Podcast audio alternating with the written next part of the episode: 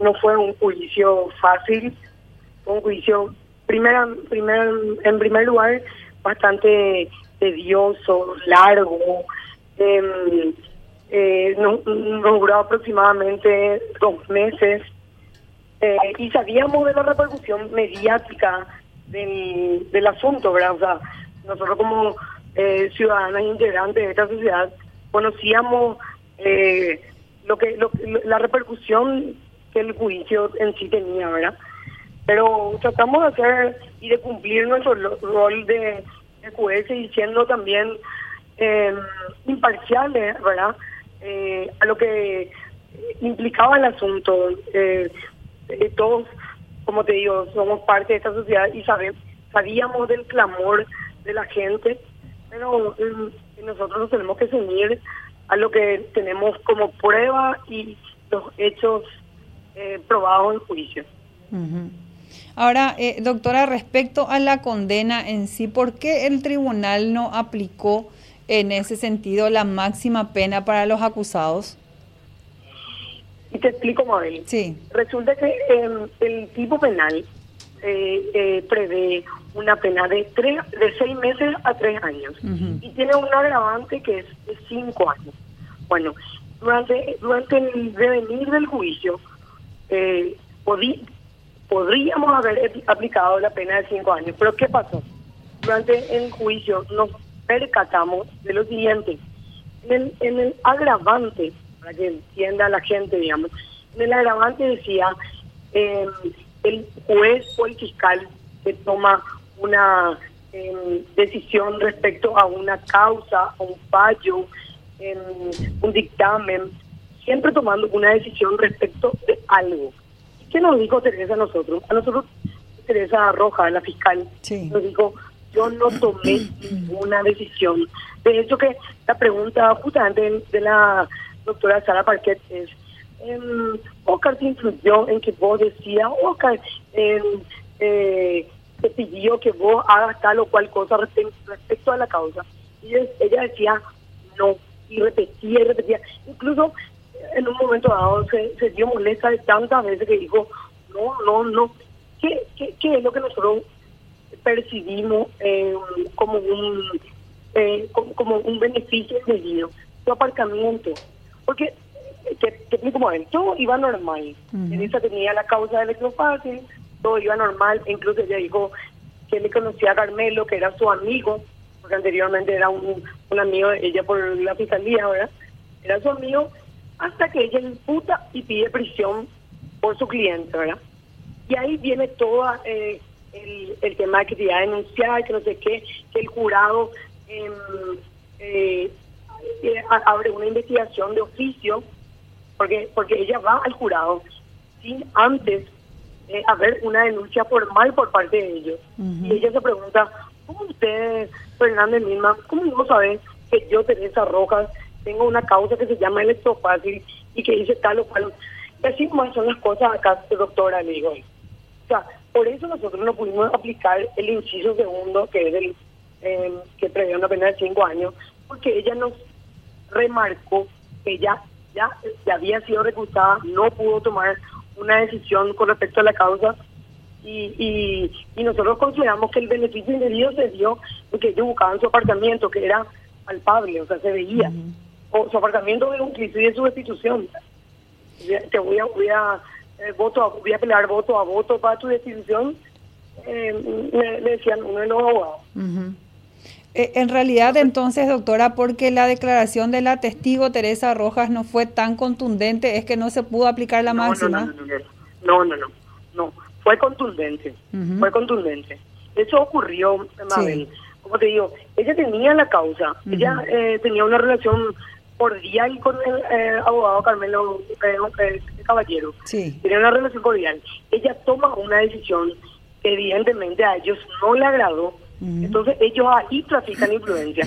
Ellos se van y él habla con eh, Fernando Lindman y le dice, ya, meterle, meterle, abrirle una denuncia y ellos, no sé si pecaron de, eh, no sé, no sé, no, no todavía no, no, hicieron, ellos la denuncia del jurado ya se adelanta.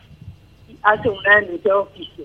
Mm. Sin tener, eh, porque generalmente anterior, me, ha ocurrido eh, a mí personalmente, que el mm. jurado te abre denuncias por eh, titulares del diario, ¿verdad? Sí, eh, de oficio. Eh, absuelve, sin tener pruebas. Y ellos hacen una providencia y adjuntan esa información. Y se habla en el pleno del jurado. Bueno, acá no ocurrió tal cosa. Acá ellos hacen la, la providencia solos, o Carlos Soledades y Raúl Fernández, todos hacen esa providencia, no comunican al Pleno, porque el Pleno no sabía, ¿verdad? Y con esa providencia, es que cuando ella se va, ella, eh, Teresa pues se va al jurado a decir, eh, eh, buen día, no, se me quieren denunciar, no, cuando te denuncian, eh, de, de, forma particular, sí va a tener esta denuncia que te abrió el jurado. Y ahí es donde ella se pregunta, ¿cómo el jurado va a tener em, una denuncia que, si no, yo pensé que eran eh, de, abogados particulares? ¿Cómo el jurado tiene conocimiento de que yo tengo esto? Sea, yo sé que ustedes tienen atribuciones, pero ¿cómo ustedes eh, conocimiento de esa situación? Y, y, y así nomás es luego, eh, así nomás eh, eh, se manejan las cosas acá, algo así le dijo le contestó Fernando Lima. Entonces lo que nosotros, porque el tráfico de influencia, ¿qué es lo que prevé? El que reciba se ha, o se va a prometer dinero o cualquier otro beneficio. Entonces nosotros tomamos ese cualquier otro beneficio. Y, y cualquier otro beneficio, ¿verdad? Separarla a ella porque no, no le fue útil, al contrario. Diputó, pidió prisión, ¿entendés? No sé si me, comprende. Sí, sí, sí, entiendo. Entiendo perfectamente. Eh, lo que sí eh, queda claro es que en realidad no se dieron todos los presupuestos, doctora, como para poder aplicar la máxima pena a, Oscar González Dar. Y, y, y, no, y no se dio el agravante mm. realmente. Sea, no, no, no, no, no, no, llegamos al agravante. Mm. Porque por, por una, una cuestión fortuita nomás. Porque a ellos, ellos la recusaban y le quitaban la causa de por ahí, si eh, ella seguía con la causa, no sé, eh, para que la gente decía hacer esto, hacer lo otro, pero tal cosa no ocurrió. Ella le, amenazaron, eh, le, hicieron tener temor, pero y le quitaban inmediatamente la causa. Y ella nos cuenta a nosotros que a mí me, me tocó, me, me llevó mucho, ¿verdad? Me dice, 32 años de carrera eh, judicial entre Poder Judicial y Fiscalía, yo veía que, que, se me iba. Y yo vivo de mi sueldo. No, no decía, nosotros como, como eh, magistrados aportamos y el día de mañana queremos tener eh, un descanso digno. ¿verdad? Y, y ella nos decía, tuve que pedir, yo estaba en condiciones de seguir en la fiscalía y tuve que pedir mi retiro. Mm yo me considero, porque Teresa es una chica joven, ¿verdad? Yo me considero una mujer joven. Eh, yo tuve que eh, pedir mi, mi, jubilación. O sea, porque ella veía que con su destitución de por ahí no cobraba todos sus haberes. Y, es una situación bastante eh, incómoda.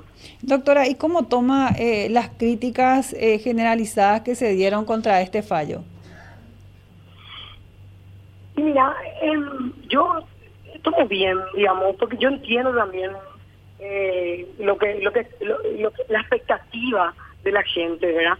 Pero eso también es una cuestión de que se generó falsa expectativa, en el sentido que no se explicó bien eh, qué era lo probado y qué no. La, la asociación, mira, eh, el Ministerio Público hizo, sinceramente, hizo, copió y pegó eh, lo del tráfico de influencia puso lo, la misma casuística y le agregó la palabra se asociaron. Mm, mm, así no se prueba la asociación. La asociación tiene sus, eh, sus vertientes, su, eh, tiene sus eh, tipos objetivos que vos tenés que probar. O sea, nosotros en la sentencia no, de ninguna manera podemos construir hechos. La fiscalía tiene que construir. Nosotros tenemos que probar si esos hechos se dieron de, la manera que, el Ministerio Público nos presenta. Pero eh, la crítica a los fallos es libre, Yo, no me, yo me, siento muy segura de mi decisión. Eh, yo creo que soy lo jurídicamente justo. Quizás socialmente eh, eh, no era lo que lo que esperaba la gente, por decir que, que, quería una condena mayor, pero yo me siento tranquila porque yo creo que es lo jurídicamente correcto y yo como eh, auxiliar de la justicia me tengo que seguir eh, a, las pruebas y, a la ley. Doctora, decía también el agente fiscal Estigarribia en conversación con nosotros que el tribunal eh, no juzgó eh, los hechos que se expuso en este debate oral, sino más bien lo que no existió, lo que no se hizo. No comprendo su, su crítica. ¿Cómo? ¿Lo que no se hizo? Claro, que el tribunal no juzgó eh, lo que ellos expusieron en este juicio oral y público, sino más bien lo que ellos no llegaron a hacer. No, nosotros, nosotros eh, ese, ese, es el rol del, del, magistrado y sobre todo el magistrado de sentencia, ¿verdad?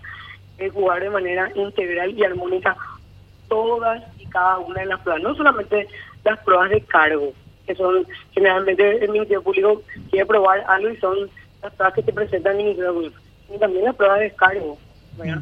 Por ejemplo, un ejemplo te digo, en, el, en, la, en la situación de Matos, el, el Ministerio Público, o sea, los audios de Obviomato, el que decía que si amanecía en el banco, cosas así, ¿verdad?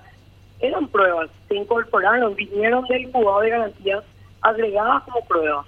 Son pruebas no, no solamente de, de la defensa de Obviomato, son pruebas de todas las partes. O sea, las partes, tanto eh, Raúl Fernández, eh, Ocar, eh, González, eh, Carmen Caballero, podían hacer cuestionamientos sobre ese audio. Y no sabemos, una fiscalía olímpicamente, digo, no tomo eso. O sea, no, no valoro. ¿Por qué? Si era una prueba. Pero lo que pasa es que a la fiscalía no, no le convenía, porque esa prueba decía que era un montaje, que era un, era un audio editado. Y, y, y ellos principio de objetividad sí tienen que explicarnos por qué en todo caso no van a tomar esa prueba. Perfecto, bueno doctora, le agradezco por concedernos esta entrevista a Radio Primero de Marzo, media cadena de comunicación, porque es el primer medio con el que estás hablando.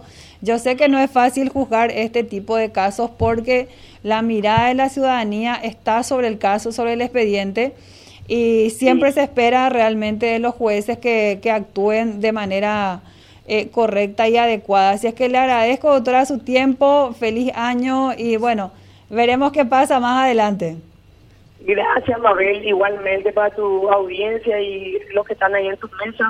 Un feliz año, esperemos que el próximo año eh, nos toque mejor parado que este, ¿verdad?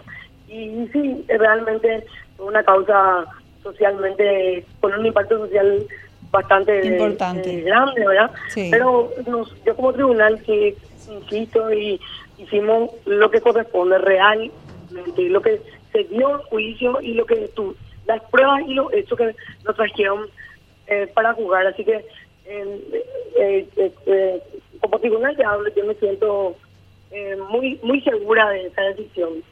y, comprendo también el, el la modestia de, los ciudadanos, porque hemos visto una infinidad de conversaciones, ¿verdad?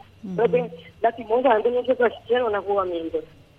Y bueno, y eso es lo que te puedo decir, así que feliz año para todos eh, y esperemos encontrar una situación más cómoda que esta.